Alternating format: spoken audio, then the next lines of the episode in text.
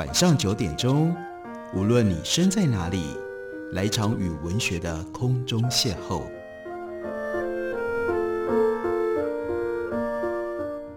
杨照谈书，邀您一同遨游文学世界，认识古今中外的经典之作。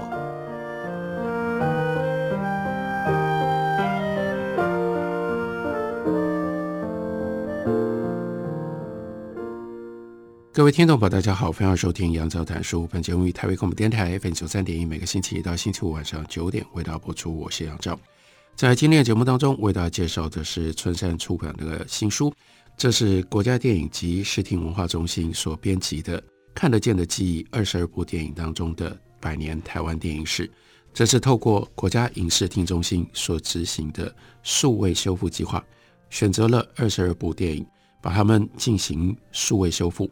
然后以这二十二部电影为中心，编撰了这样的一本书，帮我们呈现这二十二部电影，他们的导演、他们的制片的环境、他们电影里面的内容，用这种方式串联起，不只是台湾的电影史，也有相当一部分是台湾的政治跟社会史。这一切来自于数位修复，所以在书里面也仔细的讨论了到底什么是数位修复。特别提醒的是。做修复本质是一件不可能完全公平、百分之百复制的行动。从开始挑选哪一部作品、什么样的素材版本，到选择修复的价值，几乎都是对话妥协以及涉及判断选择的过程。这也就是为什么，即使认同电影修复的原则是越少干预、越少修复、越少动原来的内容越好，但是在面对什么是好的修复的问题的时候，影视厅中心还是不得不以当下的观念去修，以符合当下观众的要求。换句话说，要让观众还能够在看到这些电影，对这一个电影有所感受。那影片修复跟其他艺术品修复最大不同，就在于电影从诞生的开始就是拥有多种版本拷贝的全球商品。因此，修复电影的时候，如果只能寻觅到全世界唯一孤本，就像法国罗浮宫典藏唯一达文西他所绘制的《蒙娜丽莎》的微笑原作，那就可以专注修复仅存的版本。例如说，国家影视厅中心二零一三年修复默片《恋爱与义务》，那是唯一的版本，所以就专注的把这个版本修出来。可是大部分的情况都不是这样，因为如果有很多不同的版本，甚至呢有不同的长度、不同的画质。电影修复就变成了一个充满伦理价值跟矛盾抉择的论战场，所以在书里面特别凸显了一部电影。这部电影是胡金铨的《空山灵雨》，因为《空山灵雨》呢有四种长度、画质不一的原始素材，有两份呢是影视厅中心自己本身的典藏本，另外有一份来自于香港电影资料馆，还有一份呢源自于韩国电影档案馆，因为胡金铨当时。是在韩国拍《空山灵雨》的，所以韩国也收藏了一份拷贝。但考量到胡金铨导演他自己剪出来的版本是一百二十分钟，不是后来电影上演的九十分钟版本，所以呢，最后决定这个修复的版本是用画质最好，这是香港八十六分钟的版本作为底本作为核心。可是呢，要补上另外的三十四分钟，透过其他的版本来补足。你把素材确认，这已经很困难了。接下来无法回避的修复棘手的问题，你要如何把画质状况差距很大的不同的版本结合成一个终极的数位修复版呢？里面牵涉到的就不只是繁复的手工技术，还有伦理价值的美学取舍。尤其是台湾电影档案工作者秉持着复制原始素材的修复价值，当你必须要去处理，例如说。把拷贝上原来的旧字幕，因为配不上或者配不配合不好，你必须把它挖掉，然后把它统合成为修复版上一致视觉感受的新字体的时候，这也许还比较容易。可是另外一种情境，当修复师面对一个明明可以看到美丽细节的底片的影像，却必须要把它大幅降低它漂亮的色泽跟品质，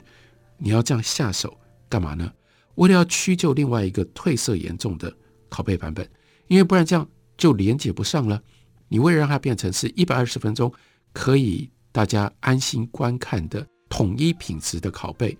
这个太好的拷贝、太漂亮的色彩，反而必须要被降阶。那用这种方法来维持观众看电影的整体流畅度，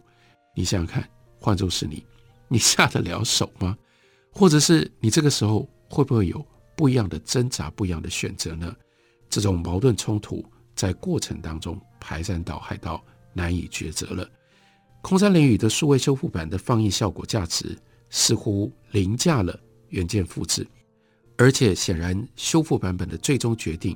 也不能够完全依照修复师的个人意志，再加上导演创作者胡金铨又不在人世了。那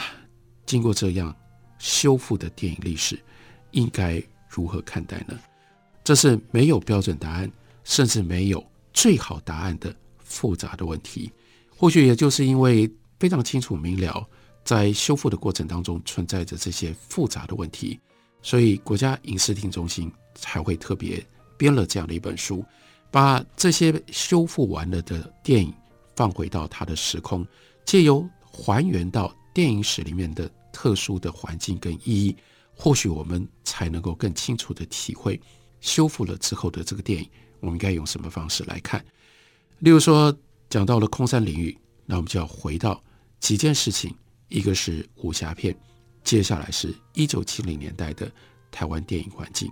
武侠片当然是华语电影当中一种非常独特的类型，在故事里面。总是有一群武功高强、闯荡江湖的正邪人士，仿佛一辈子周旋在庙堂客栈、山河荒漠奇境之间，执着于报恩寻仇、抢夺宝物，乃至于争霸武林，彼此交织拉扯出一段又一段充满刀光剑影的恩怨情仇。这个武侠片的特性特质是源自于武侠小说。从定义上面来看，武侠片指的是架构在历代过往时空背景当中，也必然包含了大量武功打斗场面的电影。再更进一步，稍微仔细一点区分，武侠片跟功夫片是不一样的。主要的差异点是，功夫片是侧重描绘中国近代武术的流派，特别强调展现拳脚功夫的那种写实肉搏战。例如说李小龙、唐山大兄，这当然是功夫片；郭南红。少林寺十八铜人，这都是功夫片。武侠片没有那么多拳头肉对肉那样的一种实感，而是用刀剑等兵器进行以假乱真的过招较量。而且故事背景呢，通常设定在比较遥远的古代中国，所以胡金铨的《侠女》是武侠片，李安的《卧虎藏龙》也是武侠片。那相对应的，例如说王家卫的《一代宗师》。就比较接近功夫片，而侯孝贤的《聂隐娘》就比较接近武侠片，还是有这样子基本的分野。不过“武侠”两个字的连用，最早甚至不是来自于中国，而是在于日本。日本的“侠”倾向于指向是武士这个社会阶级，而中国的“侠”意指的是一种有侠义之心的人，代表了路见不平、拔刀相助的江湖道义。所以在华语武侠片当中，我们还经常可以看到洋溢着非凡魅力的主角人物，就连到了李安的《卧虎藏龙》当中，都还是由周润发扮演这样的一种主角人物。这些人，他们携带宝剑名器，行走在某一个明确或者是模糊的历史朝代当中，凭借着自身高超的武艺，在江湖上从事行侠仗义、铲奸除恶等等这一连串的任务。回顾武侠片的缘起，我们一般把一九二八年出品的《火烧红莲寺》，这是源自于平江不肖生的《近代江湖侠义传》这部电影，被视为是早期武侠片的代表作。这部电影非常的轰动，掀起了一九二零年代古装武侠片的拍摄热潮。到了一九六零年代，港台影坛再次将武侠片推升到另外一波设置的高峰，还有风格美学的境界。这是两回事，而在风格美学境界这件事情上面，就浮现了胡金铨非常特别的地位。他在这时候奠定了他华语武侠片一代宗师的重要地位。他的代表作包括了1966年《大醉侠》，1967年《龙门客栈》，1971年《侠女》，接下来1979年《空山灵雨》，到同一年《山中传奇》。而《空山灵雨》跟《山中传奇》又是同时在韩国一起拍摄的。胡金铨他自己出生于北京，在香港发迹，后来又在台湾发光发热。他执导的两部武侠代表作《龙门客栈》跟《侠女》，都是由台湾的联邦影业公司出资摄制完成。他个人电影艺术成就也跟一九六零、一九七零年代台湾武侠片的发展关系密切。回顾胡金铨，我们不只是回顾台湾的武侠片，同时我们体会、我们追怀一种非常不一样的人文电影的传统，以及这种人文电影在台湾曾经有过的特殊地位。休息一会儿，回来继续聊。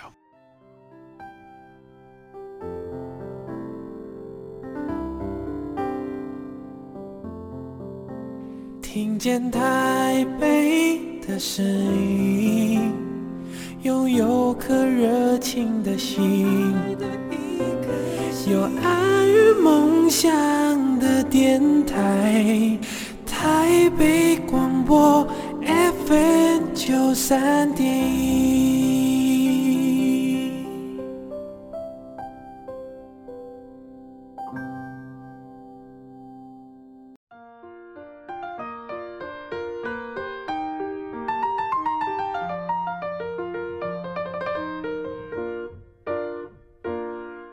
感谢你继续收听《杨照谈书》。本节目以台北广播电台 FM 九三点一，每个星期一到星期五晚上九点为大家播出到九点半。今天为大家介绍的，这是由国家影视厅中心所编的《看得见的记忆》二十二部电影里的百年台湾电影史。在书里面介绍了胡金铨跟他的《空山灵雨》，《空山灵雨》也就是国家影视厅中心选择来进行数位修复，其中非常重要的一部电影。胡金铨，他在一九三二年出生于北京书香世家，深受文学、戏曲、绘画、书法等等文化的熏陶，是一位饱读诗书型的气质文人。一九五零年代，因为政治的局势，他就离开了中国大陆，独自到香港。他曾经做过一些非常奇特的工作，例如说，他当过佛经校对，当过广告画师，也当过广播编剧等等。后来。是借由李翰祥介绍他进入到了邵氏电影公司，在李翰祥执导的开启黄梅调电影重要潮流其中的《江山的美人》这部电影当中，他在里面饰演大牛，展现了胡金铨唱作俱佳的精彩表演身段。到了一九六三年，他参与了李翰祥更重要的一部黄梅调电影，没有人不知道的《梁山伯与祝英台》，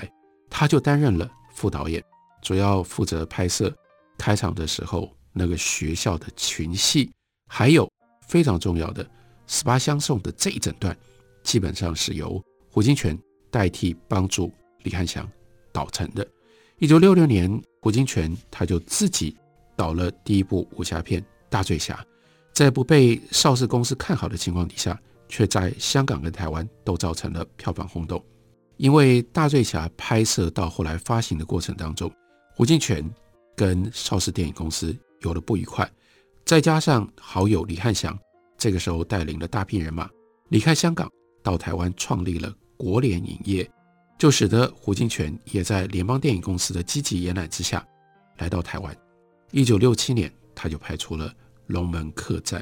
这不只是胡金铨来到台湾的重量级代表作，更是联邦影业。大手笔投入兴建了他们的电影制片厂，所以整部《龙门客栈》，包括那个客栈、客栈外面的这些，都是在片场里面搭建出来的。而搭建场景的手法跟经费，在当时是非常轰动的。联邦影业成立于一九五三年，他们的主业原来呢是发行香港电影跟欧美的电影，比如说当年非常卖座的国语歌唱片《翠翠》《桃花江》。采西瓜的姑娘等等，都是由他们发行的香港的电影。后来他们就开始合资拍摄电影，拍了梁红玉，拍了大马戏团等等。到了一九六零年代，联邦自行投资设立了制片厂，专门拍摄国语片，而且呢大手笔在桃园大南买了一万五千坪，用这个土地呢，建置了一座包括摄影棚、录音室、冲印厂、高档设备的国际电影制片厂，同时把胡金铨从香港邀来台湾拍片，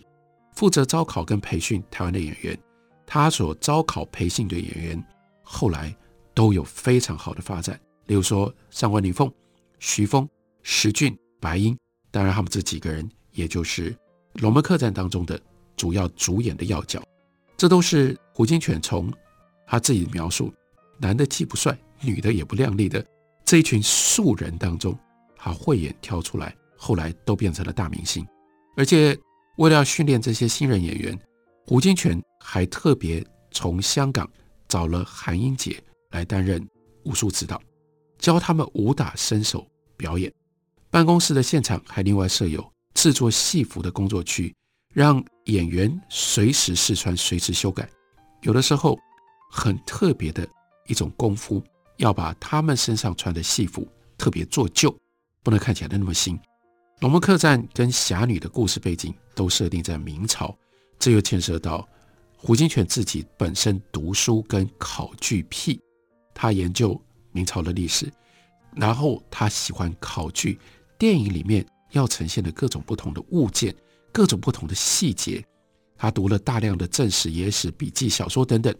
上至朝廷大事，下至如果对白里面有讲到白菜一斤多少钱，通通都要考据的清楚明白。这就使得胡金铨他拍电影的方法。跟他拍出来的电影跟其他人大不相同的最根本的原因，根据《龙门客栈》跟《侠女》的摄影师，同时当时兼任片场副厂长华惠英，他回忆，为了搞清楚明朝所使用的服装跟器物，胡金铨动用关系到哪里去呢？到台北故宫的库房里面，参考名人绘制的长卷图，那叫做出景入壁图。在横幅拉开长达五十六公尺，描绘明朝万历皇帝扫墓间出巡的画作里面，太重要了，因为画了五百多个穿着不同衣服的各种不同阶级的人，他们又佩戴着各式的长枪或者是短刀，他们舞动的各色的旗帜，他们乘坐的马匹、大象、轿子船等等多样的个交通工具，实体上看人物众多，而且精致细小，眼花缭乱。可是呢，当年故宫，就算你有关系进到了库房，当然不准拍照。所以胡金铨干什么呢？他就找了摄影师、布景师三个人，这又是胡金铨的特别的功夫，也留下了很多的资料。他们是手绘，自己一笔一笔的画，用这种绘画的功夫分头画服装、画道具、画旗子。所以《龙门客栈》真的很了不起。今天大家有机会。可以重新看《龙门客栈》这部电影。这部电影里面呢，打造出一座机关重重的武侠决斗基地。客栈里面的桌椅、筷子、酒瓶，都是可以利落较劲的打斗的武器。拍摄《侠女》的时候，在片场里打造了宛若真实存在的古色古香的街道，还有荒村，还有宅院。里面呢，甚至去栽种了十多棵真正的树哦，还有一大片的芒草。胡金铨巨细靡遗地考证历史文字资料，还要去参照博物馆实体文物的态度，都是为了追求活生生的角色性格。电影里面的侠女，她要操持家务，不是那种高来高去，然后不用吃饭都可以随来随时飞来飞去的这种神话人物。穷书生要参与做买卖，要不然哪有银子呢？然后锦衣卫的头子呢，穿着一袭深紫色的官袍。绑着一束金黄层层的腰带，更是华丽绝美到了令人目不转睛。黄建业老师非常精确的评语就是：武侠电影从来没有这么历史过。胡金铨是一个完美主义者，是一个唯美主义者。无论从历史或者是唯美的角度来看，更实际来看，《龙门客栈》别开生面的场景造型跟比武身手，让这部电影一出。立刻就变成了当年台湾的票房总冠军，也打破了到香港跟东南亚上映，也都打破了卖座的记录，掀起港台竞相拍摄武侠片的风潮。这个时候，在香港出现了张彻拍的《独臂刀》《独臂刀王》，系列电影，在台湾，郭南红拍《一代剑王》，陈鸿明拍了台语武侠片《三通顶部岭》，涂忠训拍了《龙城十日》，华慧英拍了《刺满王》等等，哇，都是当时戏院热映、观众乐意去买单的武侠片。武侠片就成为台湾一九六零年到一九七零年大量产制的重要类型电影。而胡金铨武侠片所反映出来的时代意义，不只是把华语的武侠片推升到另外一波设置的高峰，同时也透过电影里的打斗热战，巧妙反映了冷战年代的台湾的处境，还有胡金铨他个人那样的一种非常非常特别的思考思想的反应。一九六零年代是什么样的一个台湾呢？台湾正从农业要转型到工业，经济大幅成长，那样的一个社会的形态。可是，在政治情势方面，人们面对的却是美苏两大阵营外交军备竞赛，两岸局势晦暗不明，还有国内白色恐怖威权统治，难以言说的内在情绪非常非常的紧张，需要在形塑建构一些文化精神的安慰。武侠片就变成了披着大众娱乐外衣，实质可以凝聚内在意识形态最好的工具。不同于当年也深受台湾观众喜爱的黄梅调电影啦、台语片啦、健康写实片啦，或者是琼瑶爱情电影等等，这样的一种软性的基调，武侠片更能够借由荧幕上以一敌十那样一种淋漓尽致的爽快武打招式，